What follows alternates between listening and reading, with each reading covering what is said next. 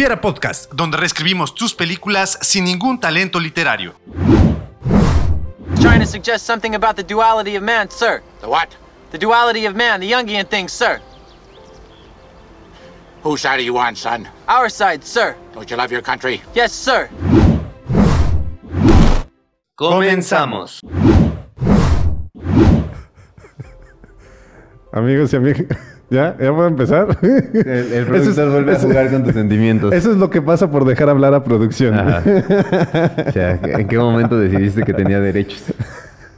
Cuando, cuando dije, es que también los latinos tienen... lo peor es que ahí nos pega a todos. Sí. Lo peor es que ahí nos pega a todos.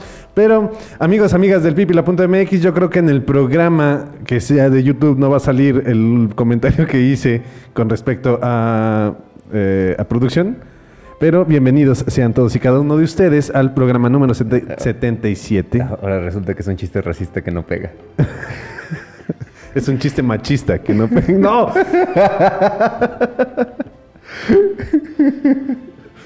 Estamos, estamos en un mal punto. Creo que, creo que empezamos muy mal a raíz de- del chiste de... ¿Lo puedo decir, Alex? ¿Lo puedo decir el de, el de los emojis? Sí, muy bien, muchas gracias producción. Por eso me gusta darle la oportunidad de hablar a producción. Bueno, estamos en el programa número 77. Vamos a hablar de la película eh, Cara de Guerra o Full Metal Jacket de Stanley Kubrick. Acompañado yo de mi hermano. Hermano, ¿cómo estás? Muy bien, mu- muchas gracias, hermano. Así como que la presentación, no sé. Este, pues muy buenos días, queridos amigos y amigas del Pipila.mx y del Hubiera Podcast. Pues bienvenidos a este espacio en donde reescribimos sus películas sin ningún talento literario. Te voy a interrumpir, te voy a interrumpir porque voy a continuar con el chiste. Ok, Está bien. Estábamos eh, escribiendo la. Bueno, ojalá eh, nosotros lo escribíamos, pero realmente lo hace alguien con verdadero talento como producción. Y dice: Es increíble que no hay soldados en los emojis. Armas. Armas, no hay armas en los emojis. Y digo, ¿cómo puede ser posible que haya más armas en una escuela de Estados Unidos que en los emojis? y realmente con eso empezó el programa. Con eso empezó, creo que estamos subiendo de calidad Sí. de locutores en nuestro programa. Pero amigos, amigas del Pipila.mx, ahora sí, oficialmente, bienvenidos al episodio número 77 del conteo progresivo de su programa favorito, sabatino, matutino, un espacio mágico, lírico y musical. no sé, ya no sé qué, Que, cabe aclarar que todos los comentarios vertidos en este programa son con el único hecho y con el único fin de entretener. Sí, disclaimer. disclaimer. sí, en especial porque seguimos con un tema bastante controversial, bastante complicado, que eh, inevitablemente, digo, lo hemos manejado muy bien, creo yo. O sea, no es que seamos expertos en el tema, ni mucho menos, pero sí hemos intentado evitar eh, racismo a lo largo de- del programa, porque la guerra de Vietnam también se prestó a muchísimo racismo durante la década de los, de los 50 y los 60 y 70 pero eh, sí es un tema muy delicado, un tema muy complicado que se debe manejar con mucho cuidado en donde sea que se hable, porque al final de cuentas eh, es una, una cuestión lamentable, ¿no? De, y lo voy a seguir diciendo, de esta política intervencionista de Estados Unidos, en donde se tiene que meter, de entrada una guerra ya es lamentable, pero además con esa intención de querer ser los héroes del mundo y querer ayudar a todos, es donde pues eh, se convierte en algo totalmente desagradable, se demuestra muchísimo en esta película cómo el racismo y el odio hacia los rojos es, es horrible. Que, por ejemplo, eh, ahorita en, en un pequeño dato de esta película es que está inspirada en un libro. Ajá. Este, y dejan, eh, ayer este, en la noche que estaba viendo la película, estaba platicando con el Carrión, con mi hermano. Y, por ejemplo, le, le hacía el comentario de que omitieron unas, unas, este, eh, palabras que, o unas referencias que hacen en la, en el libro que no salieron aquí en la película. Que es, por ejemplo, este, si ustedes ya tuvieron oportunidad de verla, esta película es Full en- Metal Jacket. es en donde el sargento les dice a todos que los va a convertir en, una ma- en unas máquinas de asesinar, en unas máquinas de matar. Y por ejemplo, cuando este, está esta escena en donde el, el este, cabo le dispara, eh, le dice, logré hacerte una máquina de matar. Y en la escena final, Ok, a ver, pausa, pausa, pausa, pausa, pausa. El, el general Ajá. le dice al cabo, logré, o sea, lo mata, pero sus últimas palabras son, logré hacerte una máquina de matar. Ok, A- al, es al cabo Pyle. al cabo Pyle. O sea, eh, en su lecho de muerte le dice, alcancé mi objetivo, aunque, aunque a quien estás matando es a mí. Ah, exactamente. Ok, muy bien. Y en la, en la escena final, en donde tenemos a Burlón, que Ajá. también asesina al francotirador. Alá. a la francotiradora, también hacen referencia de que eh, en español no me acuerdo qué dice, pero también en ese diálogo el, el otro soldado le dice a Burlón, te volviste de una máquina de matar. Ok. Entonces sí es como que se me hacen esas dos líneas que tienen mucho peso que en el Mm. en el doblaje o no sé si en como tal en la película no salieron. Bueno, la primera que le dicen a Pyle, esa sí no sale. Y no sé si en el doblaje omitieron también esta, esta frase, pero también le dicen, te volviste toda una máquina de matar. Sí, que deben de saberlo, no encontramos la película en una plataforma de streaming eh, eh, de la- dentro de las gemas del infinito. No la encontramos en Netflix ni en Prime Video. No sé si esté en Stars Plus. No, No. no, no es de Fox. No, no, es de Fox. Bueno, En Prime está de compra. en Prime está de compra. ¿En serio? Creo que sí. Ok. Porque yo la compré en YouTube. Y no sí, me ya cuando me dijiste, ya la compré, dije, ah, pero creo que sí aparece como para comprar Prime. Sí. Creo que sí. Yo no la encontré. O a lo mejor la escribí mal. Sí, a lo mejor la compré mal. A, a lo mejor la busqué mal, más bien. Cuando la busqué en Prime y por eso la terminé comprando en YouTube. Y desafortunadamente la compré dobl- este, con doblaje. Ajá. Sí, le iba a decir la compré doblada, pero me iba, me iba a quedar muy mal parado con ese comentario. Creo que es, el día de hoy sí es el, el peor programa que, en el que estamos. Todo un poco disperso Sí. esta mañana. Pero bueno, eh, vamos a hablar de Cara de Guerra, el nombre de, en español de la película. Creo que es un nombre horrible Ajá. Para el nombre que es en inglés, que es Full Metal Jacket. Que por ejemplo estaba viendo que hace referencia al casquillo de las balas. ¿Sabes que no entendía por qué Full Metal Jacket? Yo decía, ¿quién, quién va a tener una chaqueta de, De metal metal completa o algo así? O es, es la introducción de los chalecos antibalas o qué, pero no. Bueno, eh, sí, es, hace referencia a eso. Es eh, incluso Casquillo hubiera funcionado más.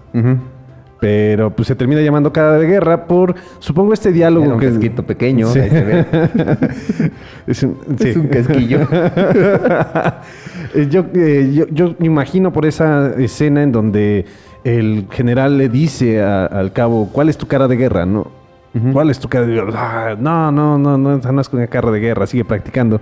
Pero lo dejan al final. Hubiera estado padre que si hubiera tenido O, o una... hubiera sido War Machine o este o Máquina de Matar. Hubiera, hubiera podido funcionar. Máquina si, de hubieran, Matar. si hubieran dejado el, el diálogo, hubiera funcionado también muy bien. Máquina de matar hubiera sido un buen nombre para la película. Bueno, esta cinta es con una crítica con más niveles de interpretación que las otras. Es una crítica más profunda hacia la guerra de Vietnam y hacia los mismos Marines, que eran los soldados que participaban. Bueno, no se les llama, no son soldados, son Marines como tal, porque ellos no son soldados. ¿no? Entonces, eh, es una crítica muy profunda a esto y afortunadamente y curiosamente, eh, Leyendas Legendarias esta semana sacó, eh, sacó un programa, aquí está, estoy, Herbert Mullin. Ah, ya. Herbert Mullin fue un asesino serial de la década de los 70 no sé por qué dice, eh, no sé si producción se está equivocando de persona que le manda el mensaje. Amor, que vamos a almorzar, no si es para Sí. ti. Ah. Oye, corazón, Amaneciste muy bien hoy. te ves muy bien a cuadro.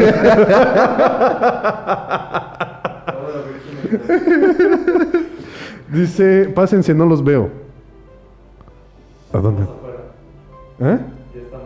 Ah, ya entendí. Perdón, fue un chiste local. Sí, me dijo, oye, mi amor, no te veo. es algo, algo que nos contamos en la noche ahí con cosas fosforescentes y demás. Entonces, ¿Tú qué disfraz traías? sí, exacto. Bueno, ya. Eh, es una crítica mucho más profunda hacia los Marines. Este caso de Hebert, ¿cómo dije que se apellidaba? Bueno, eh, ese que aparece en Leyendas Legendarias, el caso de esta semana, que él era un asesino serial y quiso entrar al ejército y lo echaron para afuera, no lo aceptaron. Pero después quiso entrar a los Marines. Y en los Marines sí lo aceptaron. Pero no es que no haya pasado las pruebas psicológicas, no es que haya mentido en las pruebas psicológicas. Lo que pasa es que los Marines le dijeron, ok, tú mataste a todas esas personas, nada más di que sí las mataste y bienvenido, joven. No, Necesitamos era- más gente como tú. No, era, era reconocer que había estado en un hospital psiquiátrico. No, también Todavía, reconocer los todavía no crímenes. mataba. Sí. Es reconocer los crímenes. El, ases- el- no, sí, no, no, no el hospital psiquiátrico, sí es cierto. Sino otros crímenes que había cometido. Sí, no Sí, era no, no eran asesinatos todavía, era, era una agresión y no me acuerdo Sí. qué más, pero... Eh, Es, es aceptar ciertos crímenes y en cuanto los aceptara, él podía entrar libremente a los Marines. que él en ese momento tenía ese sentimiento patriótico en donde decía, ¿para qué matar a estadounidenses si puedo matar Exacto. vietnamitas? Que es una... eh, por eso me, me sorprendió el caso y me sorprendió que, lo, que llegara la película Full Metal Jacket a nuestra vida y al programa del Hubiera en esta ocasión, porque esa es la crítica de esta... Es, es una de las críticas de esta película. ¿Ok? Decir, pues vamos a matar. Realmente vamos a hacer una máquina de matar. Y vamos a matar a todas las personas que no somos nosotros. Pero lo más interesante, bueno, a decepción del cabo, este, eh, el que es- tiene este final tan lamentable en ¿Al el punto Pyle? medio, a Pyle en el punto medio de la película. Pero si te fijas, a diferencia de eh, Nacido el 4 de julio, a diferencia de eh, Platoon, Pelotón, en esta ocasión no ves a los, a los malos. Ey, Hasta el, el único vietnamita, la única vietnamita que ves, bueno, son dos. Al que dice, tómame una foto, que es uno de los escenarios más grotescos de la cinta, y a la francotiradora. Pero no ves a más vietnamitas en esta cinta. eh, bueno, también cuando están antes de, de la, de la escena final, también llegan ofreciéndoles una muchacha. Ah, otro punto importante de esto, ¿ok? Vietnamitas de guerra. Ah, ¿ok? sí. Sí, sí, sí. Pero te demuestran también esta, esto que no te presentan, porque también busca este Kubrick ser crítico, pero no disfrazarte nada, de decirte, sí, los vietnamitas eran el enemigo, entre comillas, porque pues es el, el que está del bando, del otro bando. Pero al final de cuentas, pues eran ciudadanos como cualquier otro y querían beneficiarse también con lo que estaba ocurriendo y tenían una economía fundamentada, sustentada con los mismos americanos, pero ofreciéndoles cosas ilegales. Ujú. Es bien interesante esa, esa, pro- esa propuesta de Stanley Kubrick, en donde también te retrata algo que no, eh, no es tan grato de la guerra, pero que no te habían presentado los otros directores. Otro punto interesante que no había presentado los otros di- directores es, sí, aquí sí te presento al ejército, a los Marines, como los mejores. Eso no te lo habían presentado los otros. Los otros te presentaban como los Marines que realmente eran débiles, que no sabían qué estaba pasando. Pero en esta ocasión te presentan a unos Marines que sí son los mejores, pero eso no significa que estén bien. Y entonces también están ahí como que medio, medio loqui- loquitos. Que por ejemplo esta, esta película pues se parte en dos partes. Que Ajá. podríamos decir, una es el proceso en donde burlón y sale este Pyle y está el sargento. Que parece que Pyle es como protagonista importante Ajá. de la cinta. De, de hecho, este sí hubo un momento en donde me quedé así como que, ah, qué gacho. Este eh, relacioné mucho a este Pyle con mi hijo. Con Ok. César un poco porque este bueno en el caso de Pyle eh, pues el a final de cuentas este soldado no puede valerse por sí mismo Ajá. se nota que tiene alguna discapacidad Sí. entonces, tanto, tanto física como mental, porque pues él no, no en un momento de su, de, de su vida, pues no refleja maldad. Ajá. Entonces, este, esta parte en donde lo bulean y todos lo golpean, la verdad sí dije, oh, qué gacho. Y ya pues la forma en que cambia y se y toma venganza. Sí, Sí. sí, fue. Sí me impresionó muchísimo esa parte de, esa- Perdón de la por película. el comentario que voy a hacer porque estás haciendo algo muy eh, sensible. Pero creo que ya habíamos establecido que tu hijo está en un experimento fallido de convertirse en un villano. supervillano, Un sí. supervillano. no, sí. Sí, Pepe. Sí, de, de hecho es muy fuerte. Muy fuerte porque desde la escena, desde la primera secuencia, bueno, tenemos la primera secuencia donde lo están rapando. Ajá. La segunda secuencia que es cuando se presenta eh, a los personajes, que es con este discurso del general o del sargento. Del sé, sargento. Del sargento. Y le dice a Pyle, ¿por qué estás riendo? Y se ve que no es que él quiera reírse, o sea, él, él- son sus facciones, sus facciones Ajá. son de, de risa. ¿No? Si, se- Es si un gordito amable. Exactamente. Entonces, como lo empieza a maltratar desde ese momento, es, es un momento realmente muy lamentable y es muy sufrido. Y conforme va avanzando es, es terrible hasta el punto en donde les enseñan a utilizar armas. En ese punto donde él ya empieza a hacer algo bien, pero pues ya tenía Ya todo lo que mal. ya estaba muy mal, entonces termina con consecuencias letales. Para nada más dos personas. Que me hubiera gustado que por ahí otro que otro hubiera... No, no es cierto. Que, que ahora, por ejemplo, también haciendo un dato de esta cinta, este Lee Ermey, que es eh, justamente el que hace el personaje del sargento, sí estuvo eh, un tiempo en el ejército y eh, Stanley Kubrick le dio la libertad de escribir sus diálogos como sargento, para, porque o sea, sí tenían una línea establecida más o menos de lo que querían que dijeran, pero dice, es que los sargentos así no hablan. Y entonces le dieron la, la libertad y, o sea, en alguna entrevista o en algún punto se sorprendió Kubrick de que era capaz de hablar más de 10 minutos diciendo groserías y sin repetir ninguna. Ese es un superpoder. Sí, sí, Y no, mamá. Entonces, Eh, no sé si este- escucharon, no sé si escucharon, perdón, hermano. Bueno, sí, adelante y ahorita doy el cultural. Este, por ejemplo, también, el, pues este actor eh, se mantuvo alejado de toda la producción y se presentó hasta el día del rodaje y de hecho no convivía con todos los demás actores para Mantener. mantener esta, esta relación con, con ellos. Que en este caso particular siento que sí ayuda mucho porque tenemos a un personaje que en la vida real, o sea, un sargento, al no tener tanta interacción con él, no generas confianza con él. No, no hay empatía. No, no hay empatía, entonces no sabes. Entonces, la, em- la actuación se basa en la empatía. ¿No? Ento- Entonces, al no tener esa empatía con el personaje, siento que incluso esa incomodidad se puede transmitir muy bien. Y tenemos el resultado que tenemos al final en la película, que es algo muy, muy, muy incómodo, una relación muy incómoda entre el sargento y los y los y sus cadetes.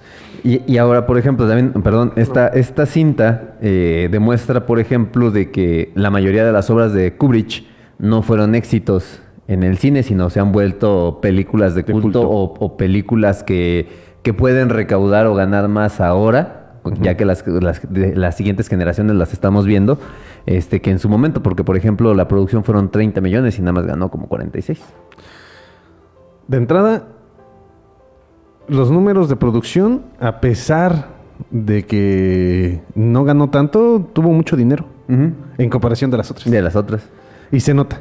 Se nota bastante en los sets, se nota bastante en los uniformes en mismos. Y se nota En muchísimo. la cantidad de personajes. Eh, Sí, También. con eso.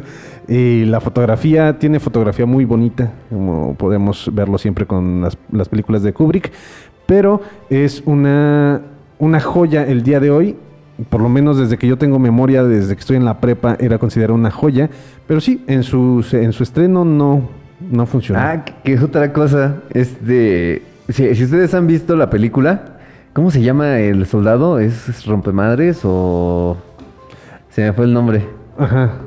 No recuerdo, pero sí. Hay, hay, hay un, hay un, este, hay un soldado que está, pues, está, está muy fornido, este, y es así como muy desgraciado, todo un héroe de guerra. Ah, pues ese personaje se lo habían ofrecido a Arnold.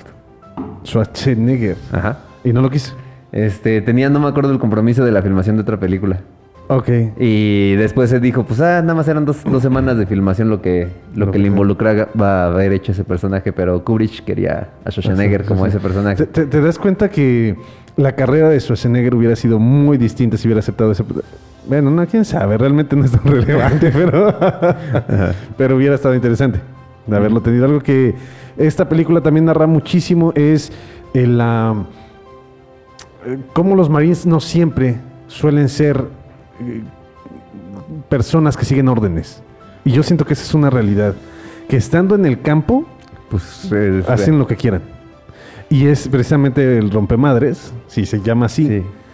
eh, no le hace caso para nada a su a su a la persona en mando. Ajá. Todos todos lo pueden obedecer menos él. Dicen "S- alto al fuego, nada más estamos desperdiciando balas y él sigue dis- disparando. Es muy interesante.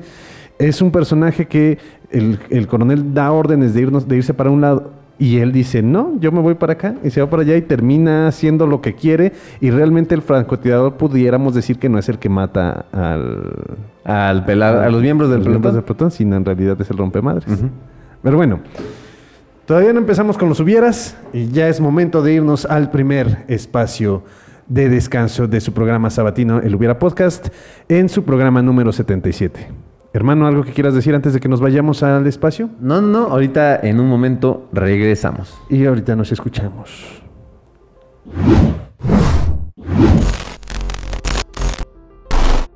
En un momento regresamos. Este es el trato. Ustedes son el grupo más de toda la escuela. Son una bola de fracasados y todo el mundo lo sabe. Así que yo puedo hacer lo que se me antoje. Y ahorita se me antoja el silencio. ¿Tienes religión? No. Me enseñaron a creer en que si haces cosas buenas, vendrán cosas buenas. ¿Me puedes explicar por qué nos están quitando todo como si estuviéramos en Venezuela? Porque descubrieron un desfalco enorme, por eso. ¿Qué es un desfalco, pa? ¿Cuándo te pagó?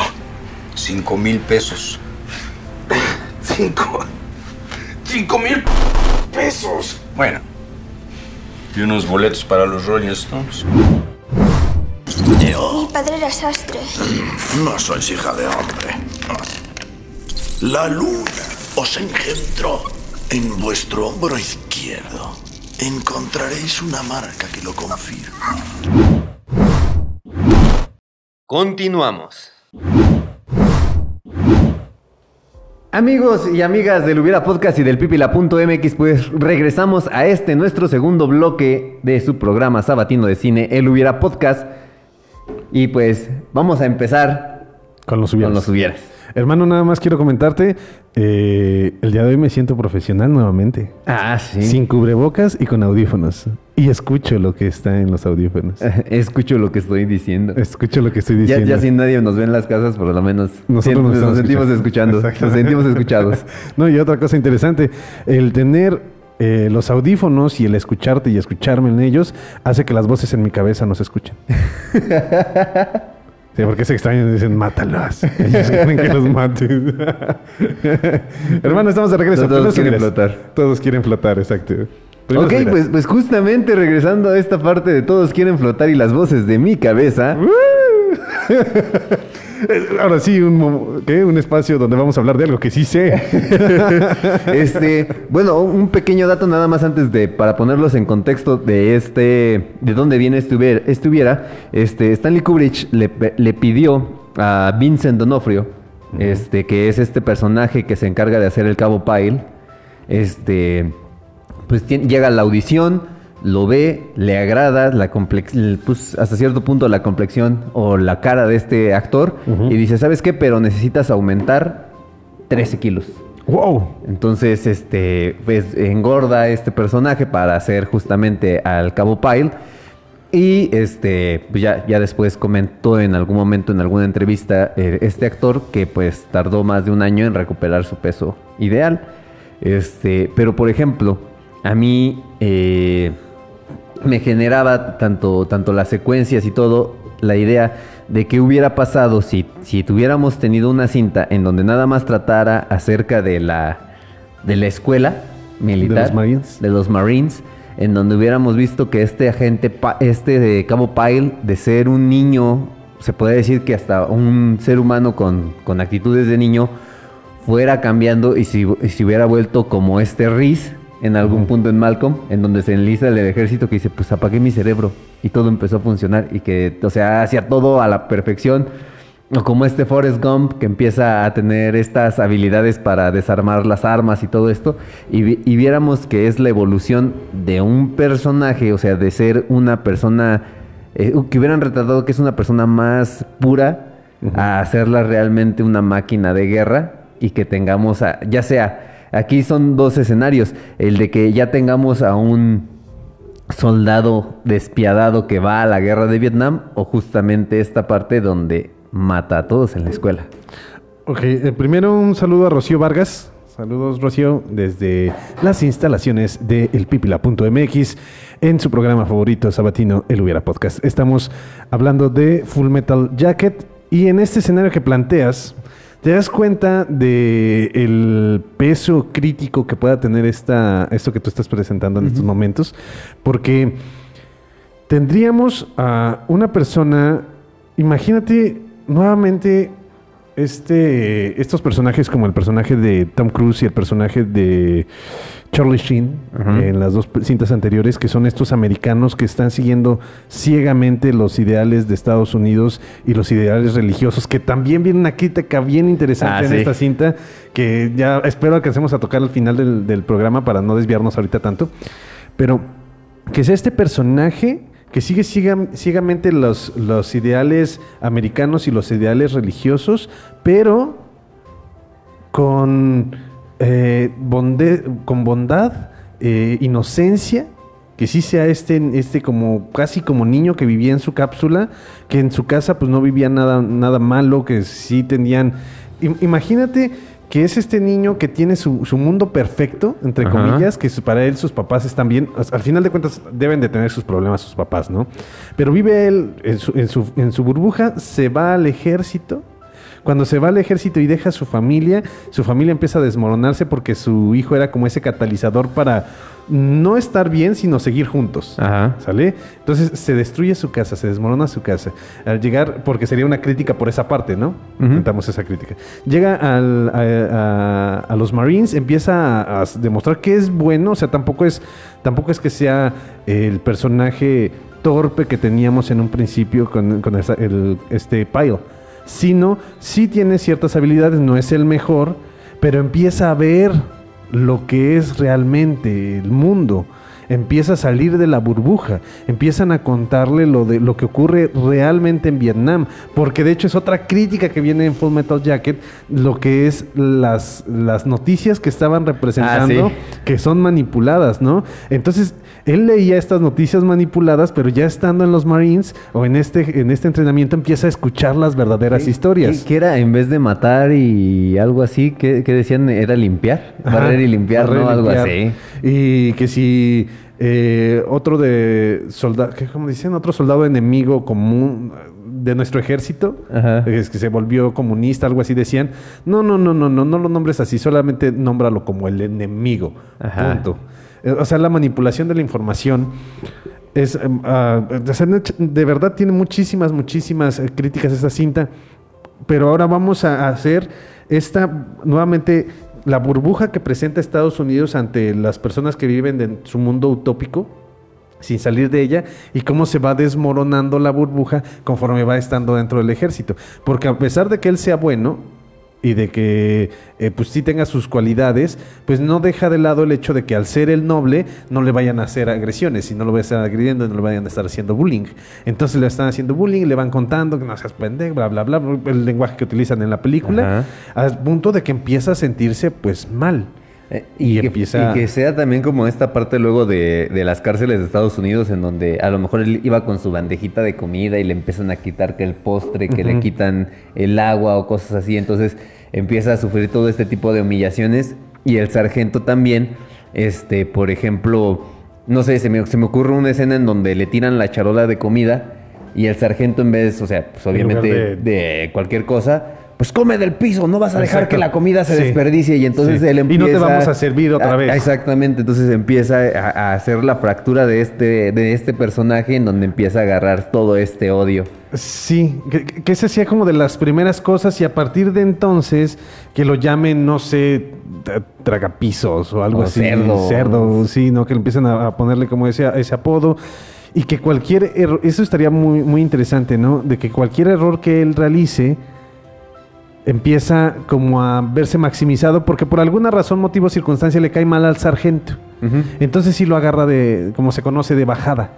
Entonces lo va, lo va- le va cargando cualquier error que él cometa, eh, lo maximiza, lo potencializa, dice no puede ser, este, es un inútil, al punto de que ocurra lo mismo que ocurrió con este Pyle.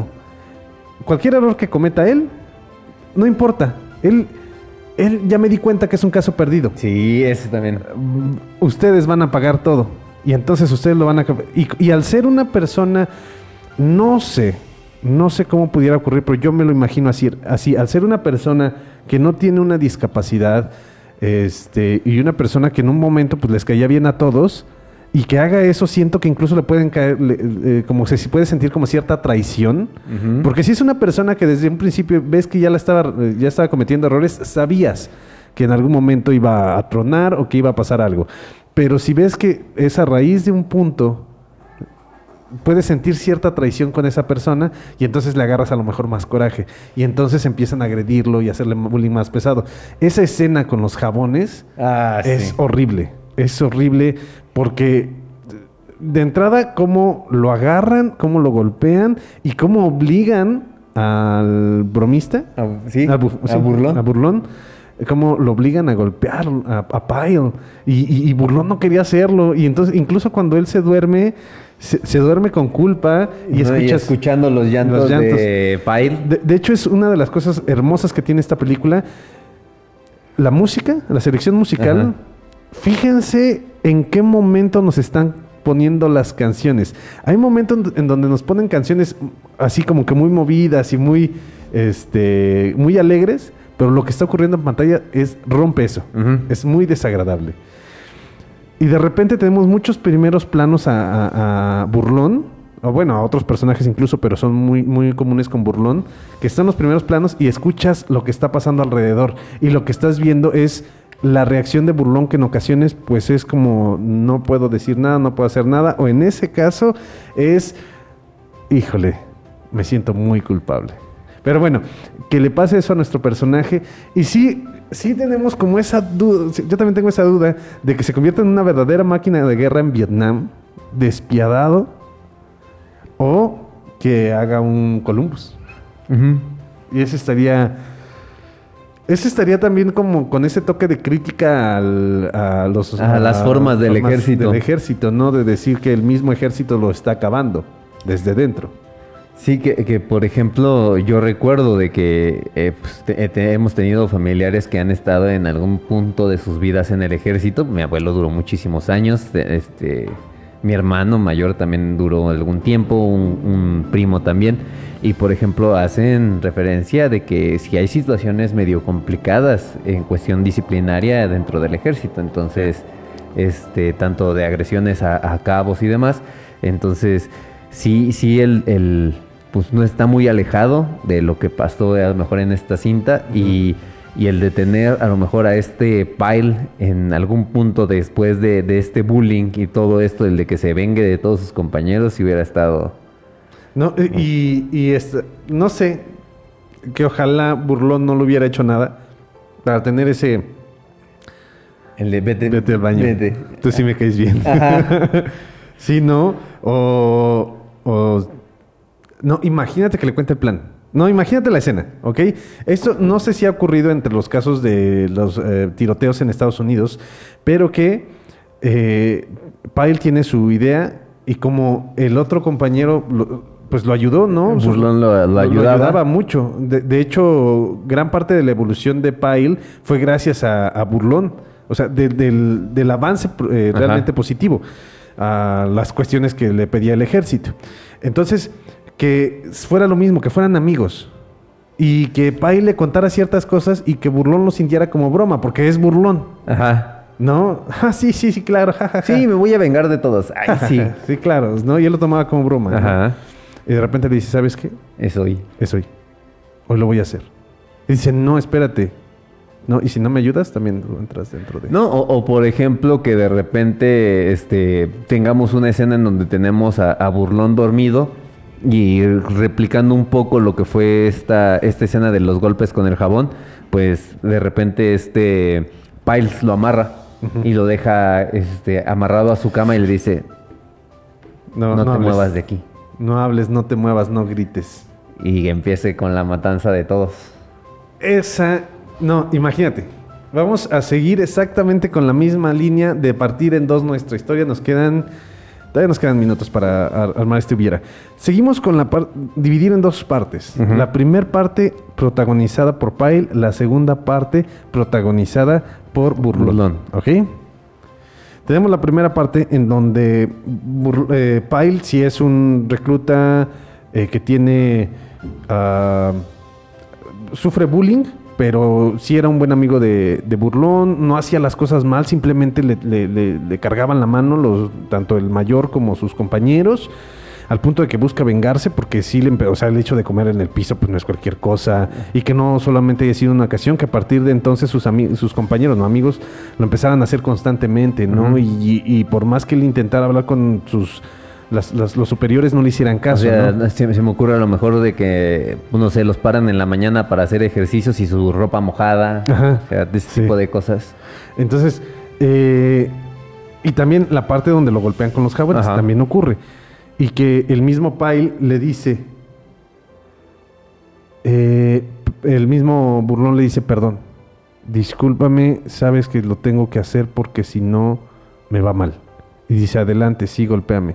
Lo entiendo, ¿no? Esa- que tengamos como esa, esa, incluso ese nivel de confianza con, con burlón, ¿no? lo golpea, escucha los llantos de, de, de Pyle y se duerme con esos llantos. Hacemos un paralelismo ahora a él amarrado, escuchando los gritos de todos. Imagínate, y, y no sacas la muerte. ¿Ok? No, es necesario sacar la muerte de los demás, nada más nuevamente la cámara fija a burlón y escuchas los disparos y escuchas los gritos y, y- y nada más ves su cara de desesperación y después escuchas un disparo así como después de cierto tiempo un Ajá. disparo extra que donde se está asesinando el mismo Pyle y después lo que va a vivir en el ejército. O, o justamente pues empieza a hacer estos asesinatos en las barracas y ya de repente en donde sale y pues es abatido a disparos por los mismos militares. Ajá, Sí, también puede ocurrir. Entonces estaría muy compleja la situación psicológica de nuestro personaje burlón una vez que vive esta situación y le permiten eh, continuar en el ejército. Que le permitan continuar en el ejército dentro de los Marines, porque al final de cuentas han demostrado que los Marines no les importa mucho que digamos el, el- la estabilidad psicológica Ajá. de sus, de sus eh, elementos. Entonces, ¿puedes seguir? Sí. Ok, tómate dos semanas y regresas. Imagínate ese personaje, después de haber vivido la muerte de todos sus, sus compañeros, de su amigo, y, y todos muertos, asesinados por su amigo. No, y ahora imagínate también este punto en donde a lo mejor este Pyle no lo... O sea, lo amarra un poco, pero justamente este burlón se alcanza a desamarrar ya, ya en la parte final en donde este Pyle es muerto a, balas- a tiros y que le den así como un reconocimiento a él por ser el sobreviviente y dice, no, pues es que a mí él fue el que me salvó porque me dejó amarrado. No, vamos a ponerlo diferente. De entrada es que me imaginé toda la escena aquí con todo el movimiento de cámara, ¿ok? Está la cámara hacia arriba, lo, está viendo hacia abajo, se levanta un poquito, se va así la cámara hacia atrás y él se, mientras él se va zafando, ¿no? Ajá. Lo va siguiendo, lo ves de frente, la cámara pasa detrás de él, está detrás de él y cuando llega atrás de él es donde ve a la puerta que él está en la entrada y, y con un contraluz el cuerpo de Pyle y cómo las balas empiezan a, a manchar de, de sangre pues todo alrededor, todo el cuadro. Y realmente le dan un reconocimiento porque los generales creen que él lo detuvo. Que él fue capaz de hacer eh, algo con Pyle para que los soldados lo pudieran abatir. Y entonces tiene su reconocimiento. Un reconocimiento que al final del día solamente te recuerda algo sumamente desagradable. Es un recordatorio constante de lo que ocurrió. Amigos, amigas del Hubiera Podcast, estamos en tiempo de irnos al siguiente bloque para continuar con ese mismo Hubiera, porque todavía tenemos la situación de qué es lo que le va a ocurrir a nuestro burlón. A Burlón en la segunda parte. segunda parte de esta historia, que sería brutal, sería hermosa, creo yo, porque tendríamos a ese personaje que tú querías. De que, que fuera sanguinario, Ajá. que fuera desagradable. Ah, todo completamente roto. Ok. Con eh, burlón. Perfecto. Imagínate, sería un Joker. Ah. Sería un Joker, sería un burlón. Amigos, amigas del Hubiera Podcast, muchas gracias por estar con nosotros en este segundo bloque. Vamos a ver nuestros pequeños clips que tenemos para el descanso, el segundo descanso en su programa número 77.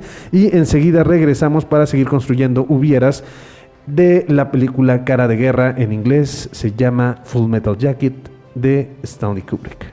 En un momento regresamos. Así es. En un momento regresamos. Hey there, pretty lady. How's it going, girl? Hey, Rosemary Telesco. But mostly I hate the way I don't hate you. Not even close. Not even a little bit. Not even at all. Gli amici della vedetta ammirata da tutti noi, questa gemma propria della nostra cultura, saranno naturalmente accolti sotto la mia protezione per la durata del loro soggiorno. Grazie. I told him it was the only way to get my wife to marry me. You don't even know me. I'll have the rest of my life to find out. Is this Clarice? Well, hello, Clarice. I'm afraid I have bad news for you. Continuamos. Amigos y amigas del pipila.mx y el Hubiera Podcast, estamos de regreso ahora ya en su tercer bloque de su programa sabatino favorito, el Hubiera Podcast, en donde reescribimos sus películas sin ningún talento literario. Hermano, me robé tu línea. Ok. Pero estamos de regreso. Eh, Enos aquí. Enos de, aquí. De vuelta. Perdón. Eh, es el tamarindo que estábamos comiendo con Alex. que hace toser. Hermano, tengo una pregunta importante que hacerte. El día de hoy, David no ha escrito nada. ¿No? Ah, ok, déjame le reclamo por WhatsApp. ¿Por qué no nos estás ¿Por qué no viendo? nos estás viendo? Es el, eh, es el constante de este programa y el día de hoy no está aquí. Vamos a reclamarle. Ok. Hermano. Es la, la- la novia tóxica. Es la no- sí. Es el, somos el podcast tóxico de David. Exactamente. ¿Por qué no nos escuchas? De seguro estás escuchando la hora feliz, ¿verdad? De seguro estás, de seguro estás viendo las iguanadas. De seguro estás viendo eh, la iguanada de la semana, ¿verdad? De, ¿Qué seguro tienes es- con ese tal Kevin? ¿Qué tienes con ese, con ese tal Kevin? Exactamente. ¿Cómo se llama el otro programa? El de... Ay, lo tenía en la punta de la lengua porque ese, ese- ese no me lo pierdo. El de... Donde antes era. Porque es de Fer. Porque es de Fer, exactamente. Y lo está viendo. No, ¿sabes a partir de cuándo me empezó a llamar mucho la atención? ¿Del, cuando... del puente del cuecillo? ¿Cómo sabes? Porque también, pues, es, el que he visto y, es- y la verdad se me hizo muy interesante. Sí, el del puente del cuecillo. A partir de entonces dije que fue la semana pasada. Ajá. Y a partir de entonces dije, ah, vemos- no me lo pierdo cada semana y apenas fue la semana pasada. Pero empecé a ver los otros. Este, pero es muy interesante. O sea, digo, nosotros que no somos de León, nos, me resulta muy interesante. Imagínate ser una persona de aquí de León, siento que todavía como que te da más... Como más... ¿Pertenencia? Pertenencia, sentido de pertenencia, exactamente. Muy bien, amigos, amigas de elpipila.mx y el Hubiera Podcast, estamos de regreso hablando de Full Metal Jacket, Cara de Guerra de Stanley Kubrick. En donde tendríamos este, una segunda parte mezclada con The Joker. Exacto. Eh, No, no como tal con la cinta de Joker, No, eso no, es no. importante. Sí, sí, no, pero, un personaje que justamente este, esté pues, roto o tenga este tipo, estos brotes psicóticos después de matar a alguien. Sí. Que se le haga divertido. Este, por primera vez estoy viendo a nuestro productor batallar por las cámaras y el switch, porque normalmente cuando yo cuando él, él mueve para que tú salgas a cuadro, yo me, yo intento hablar como que todo el todo el rato hasta que ya veo que ya está acomodada la cámara, pero hoy hiciste tu intervención y vi que, oh, está hablando, tengo que hacer el switch. Entonces tenemos a el no, el, no la película de Joker, sino un personaje psicótico con, con bastantes patologías a raíz de todo lo que vivió y que, pues, mm, tal vez lo, lo más vinculado que podamos tener con él pudiera ser el nombre, ¿no? De burlón. que es- pudiera ser similar a Es- es, bromas. es que, por ejemplo, en. Creo que en. en- ah, en su idioma original sí es Joker. Sí, es Joker. En inglés sí es Joker. Entonces, estaría como muy padre tener este personaje que, pues, es el renegado, ¿no? Es el que, ay, si te hago caso me van a matar. Eso le pasó a mi amigo. No necesito hacerte caso. Y entonces, pues, matar a quien tenga que matar. Así como ocurrió con la, con la francotiradora. Vamos a construir, en este caso sí vamos a tener a todos nuestros vietnamitas presentes, ¿no? Entonces, que lleguen a la primera aldea y en la primera aldea son buenos. Y él dice, no los vamos a matar. Y entonces uno de sus amigos quiere pasarse de lanza y lo mata. No, pues está como la escena en donde van en el helicóptero. Ajá. Y van disparando. Sí, sí, sí. ¿Cómo sabes cómo matarlos? Este, no me acuerdo qué dice, pero después dice, ¿también matas niños y mujeres? Sí. ¿Cómo matas niños y mujeres? Que él, el burlón se refería, ¿cómo te atreves a hacerlo? Ajá. Y el personaje responde diciendo, pues es que son los que corren más lento. ¿Es que? ¿Cómo puede ser posible? O sea, él se refería a cómo te atreves y el otro lo toma que es... ah, pues es que es más fácil. eh, ¿Cuál es el método que tú utilizas? Y dices, wow, no puede ser posible, ¿no? Pero que esté así, ¿no? Que, que vayan en el helicóptero y que vayan matándolo y lo maten. Lo maten. Y dicen, vamos a... Vamos a, echarte de cabeza, ¿no? Pues vamos a delatarte. Ah, pues... Entonces los mato a ustedes. O sea, no... Pero vas a caer... No importa si muero. O sea, yo vine aquí a morir. Entonces, me muero ahora, me muero después, a quien sea que me lleve, ¿no? Y entonces por eso sobrevive. Y entonces llega una, perdón, perdón que te interrumpa, pero llega una segunda aldea. Y en esa segunda aldea, él pues sigue con esa idea de, pues realmente vamos a hacer las cosas. Imagínate una persona que parezca que realmente quiere hacer las cosas bien, pero al hacerlas bien, pues significa que tiene cierta crudeza también y cierta frialdad. Entonces aparecen vietnamitas que estaban infiltrados en esa aldea, empiezan a matar a sus compañeros y él empieza a matar a todos. Y entonces es cuando él empieza a decir, uh, un momento, realmente no puedo ser bueno realmente al 100%. Y empieza después a matar a todas las personas que se le presentan. Que, que, por ejemplo, a mí me gustaría más que fuera este, este, que tuviéramos más el, el recuerdo atormentante de, de la muerte de Piles o su llanto. Ajá. Así que lo, que lo atormentara por las noches desde el punto que llega a Vietnam y ve la primera muerte. Este, a lo mejor a, a mí se me ocurre igual esa escena del, del helicóptero, pero eh, más bien que, que él no lo tome mal, sino que agarre todo, todo el sentido de, ah, pues sí, cierto, son los que corren más lento. Entonces, entre, entre todo eso y, y el tormento de su de la muerte de Piles, pues sí realmente se fracture nuestro personaje y se vuelva en un asesino despiadado de, de, este comunistas. En Los Caballeros del Zodíaco, ahorita voy a explicar por qué lo, lo explico. Hay dos filosofías que no narra el, el anime, pero sí lo tiene muy presente el manga, en donde te dicen el poder por la justicia o el poder por la fuerza. ¿Ok? Por parte de los Caballeros de Bronce y la señorita Saori Kido es el poder por la justicia y por, el, por parte de Saga es el poder por la fuerza. ¿Vale? Si tienes más fuerza, eh, vas a tener el poder, eso es obvio, ¿no? Es lo que dice Saga de Géminis. Entonces, que esto mismo se transporte a esta historia, en donde él busca el poder por la justicia en un principio, pero todo lo que ha vivido hasta el momento se da cuenta que el poder se obtiene por la fuerza. Y entonces, en un principio justificaba a su amigo. En un min- minuto decía, es que me siento culpable por, es que siento que no lo ayudé, es que siento que pude evitar toda la matanza, es que siento... Y de repente que diga, no, él murió porque era débil. Como a casa. Ajá. Vamos a ser fuertes. Y solamente el fuerte sobrevive. Entonces que esté con esa línea filosófica y que con esa línea de pensamiento vaya a acabar con todos. Ay, y, que, y que mate como el comediante. Otra historia de, la- de Vietnam que pudimos haber analizado para el Podcast, que después podremos hacerlo, la de Watchmen. El, comediante Ajá. eh, era diestra y siniestra, ¿no? Sí. O sea, realmente no le importaba. Obviamente sí estaba más en contra de los vietnamitas, pero si alguno de su equipo se ponía en su contra, lo golpeaba. O sea, ¿por qué, por qué me vas a mandar tú? Sí. ¿No? Entonces era brutal. Sí, que la única persona que al final le tenía un poco de respeto y miedo era el señor Manhattan. Pero Ajá. de ahí en más, hacía lo que se le daba la gana en Vietnam. Sí, incluso eh, cuando se tiene ese enfrentamiento con... Ay, ya la debieron de haber leído, con Ozymandias, que tampoco es así como, ¿te tengo miedo? No. O sea, no me importas. Aunque seas el hombre más inteligente del mundo.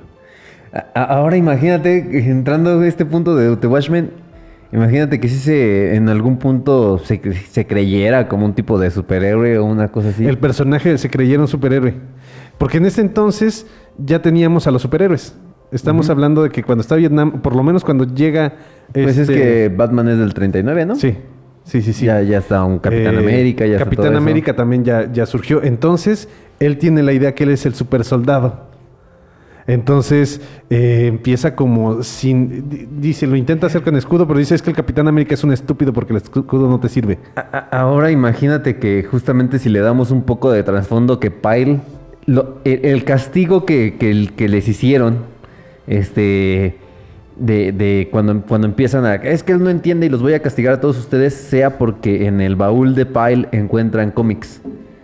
De que llevaba él algunas historietas a, ahí al- de- Al- y al- a sus barracas y decía, es que eso es de niños, Ajá. aquí estamos entrenando hombres. Y si a este, a este punto le daría como un, un jiribillo a esta historia. Que no maten a Pyle. ¿Ok? Vamos a, continu- a continuar modificando esto. No matan a Pyle. Matan al, al Bromas. A Burlón. Y Pyle tiene como esta, este sentido de venganza y este sentido de sufrimiento porque mataron a su amigo. Ah, En este caso sí tendríamos la otra, la otra parte de la historia en donde te digo que Pyle sale siendo todo un super soldado de la... Exactamente. Que, que- que él sea el que se vaya. Ah, imagínate, bueno, ya cambiando... cam- Pa- pausa, espérame tantito. Alex, perdón hermano, pero me acordé de La ciudad y los perros. Matando a este, a Burlón, en el libro La ciudad y los perros de Mario Vargas Llosa, la muerte de un soldado, no voy a decir quién, porque ese libro lo tienen que leer. Es de las cosas más fuertes y tristes que puedan leer. Perdón hermano, adelante. Que, imagínate que, que justamente estos, estos dos personajes sean nuevamente amigos en donde tengamos a un eh, bromas, a un burlón que sea el que, el que, el que defiende a Pyle en algún momento. eh, en al- por alguna situación, este a, a Burlón lo matan, a lo mejor tratándolo de defender. En el bullying, a lo mejor esta parte de los. Que, que sea a este. Imagínate, a Pyle lo tienen nada más este, amarrado.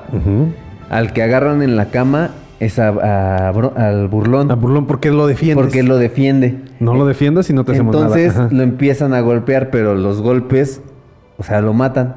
Ajá. Y entonces él pierde ya toda su humanidad o, o empieza a perder a, a su amigo, a la única ancla que lo mantenía cuerdo. Ujú. Entonces empieza a tener esta fractura este personaje y ya se vuelve, se empieza a ser una persona completamente despiadada. Sí. Y, y me gusta porque llegando a Vietnam. Ese- se vuelve todavía más descabellado. Porque teníamos el. Que, que siga con la filosofía de ser. eh, obtener poder por, a la fuerza. A la fuerza. A la fuerza. Y entre más fuerte seas, mejor. ¿Por qué?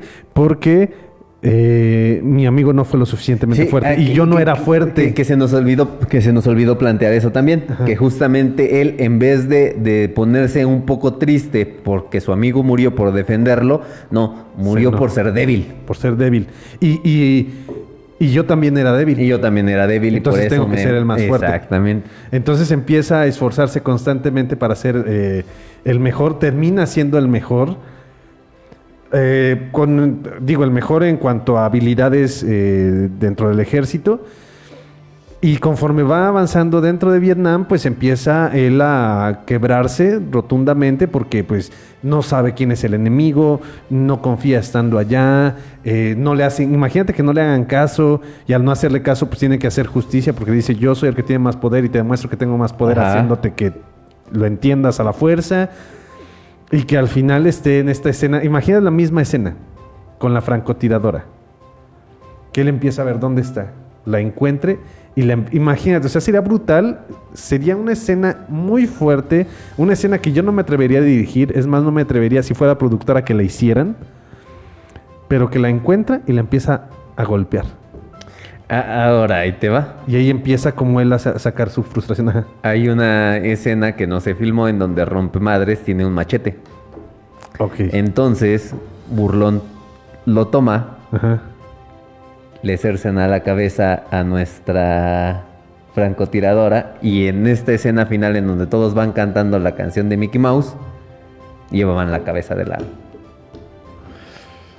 Esa es la que no se filmó, No, se filmó. Pero así era. Así.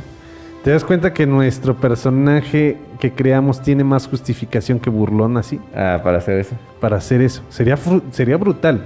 Pero te das cuenta también de el retrato de Norteamérica en esa canción de Mickey Mouse.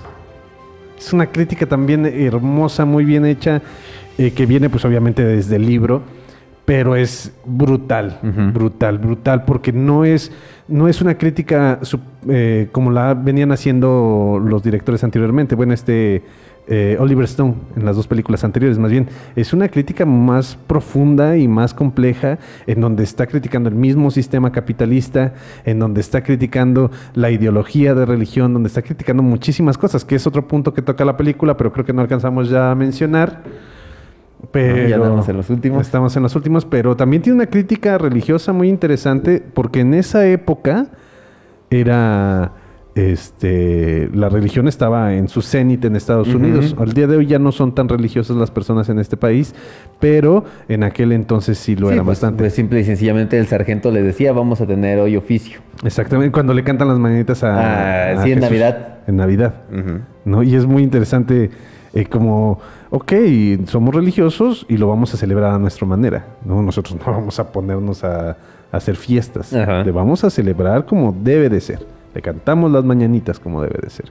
Sí, es, es muy interesante la crítica religiosa en esta, en esta cinta. Y una parte que me encanta, el, el- el broche. Ah, el de Amor y Paz. Al el de la paz, exactamente. Que le pregunta, ¿qué traes ahí? Es el broche de la paz. ¿Y qué dice aquí? Máquina de guerras. Ajá. ¿Cómo dice? Este, Nacido carrera. para matar, ¿no? Nacido para matar. Pon- eh, sí, nacido para matar. Y dice, no entiendo, decídete, o estás con nosotros, estoy con, estoy con nosotros, o sea, soy del mismo Ajá. equipo, solamente me gusta hablar de esta dicotomía. Dicotomía que se ve a lo largo de toda la película, pero no es tan sutil. Ajá. ¿No? Es, es, eh, muy, muy, muy, muy crítica esta cinta, muy grata de ver.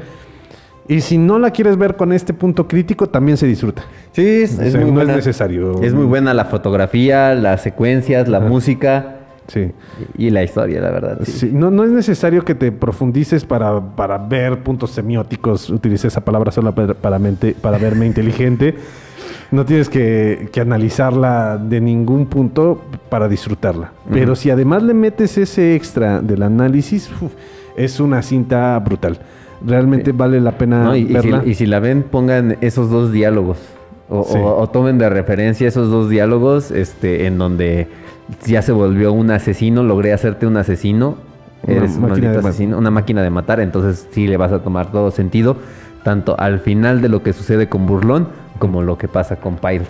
¿Te das cuenta cómo un diálogo tan simple y pequeño puede marcar la historia por Ajá. completo?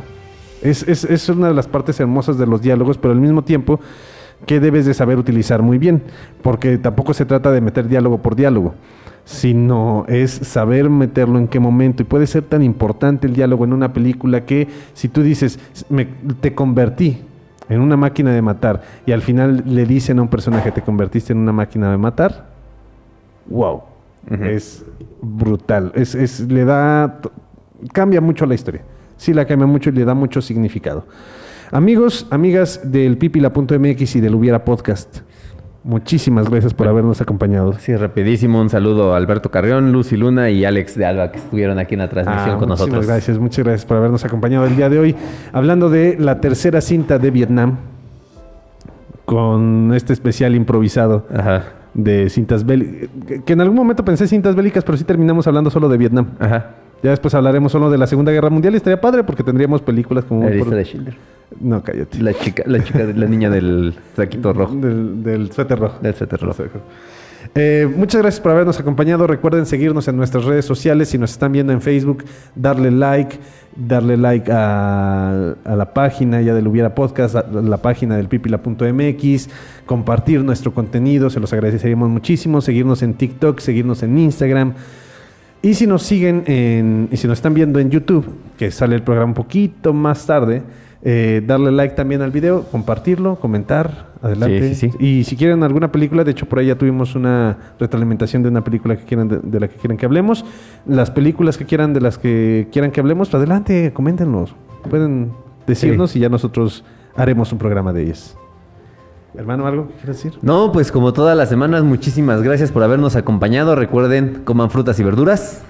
Eh, Rocío aquí nos dice gracias, no, hombre, gracias a ti. Y pues nada más, nos estamos viendo, nos estamos escuchando la próxima semana. Recuerden, el cine es la oportunidad que tiene la fantasía de ser realidad y la realidad de ser fantasía. Nos vemos, nos escuchamos la próxima semana. Hasta la próxima. Hasta la próxima. Gracias, producción. Gracias por escucharnos. Y recuerda, siempre que veas una película, pregúntate, ¿qué hubiera pasado si?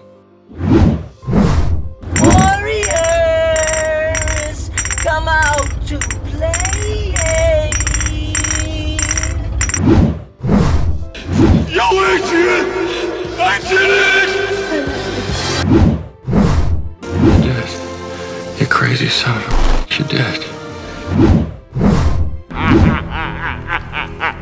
You have no power here, Gandalf the Grey. I'll be Right here. Hasta la próxima. Esto es una producción del pipila.mx.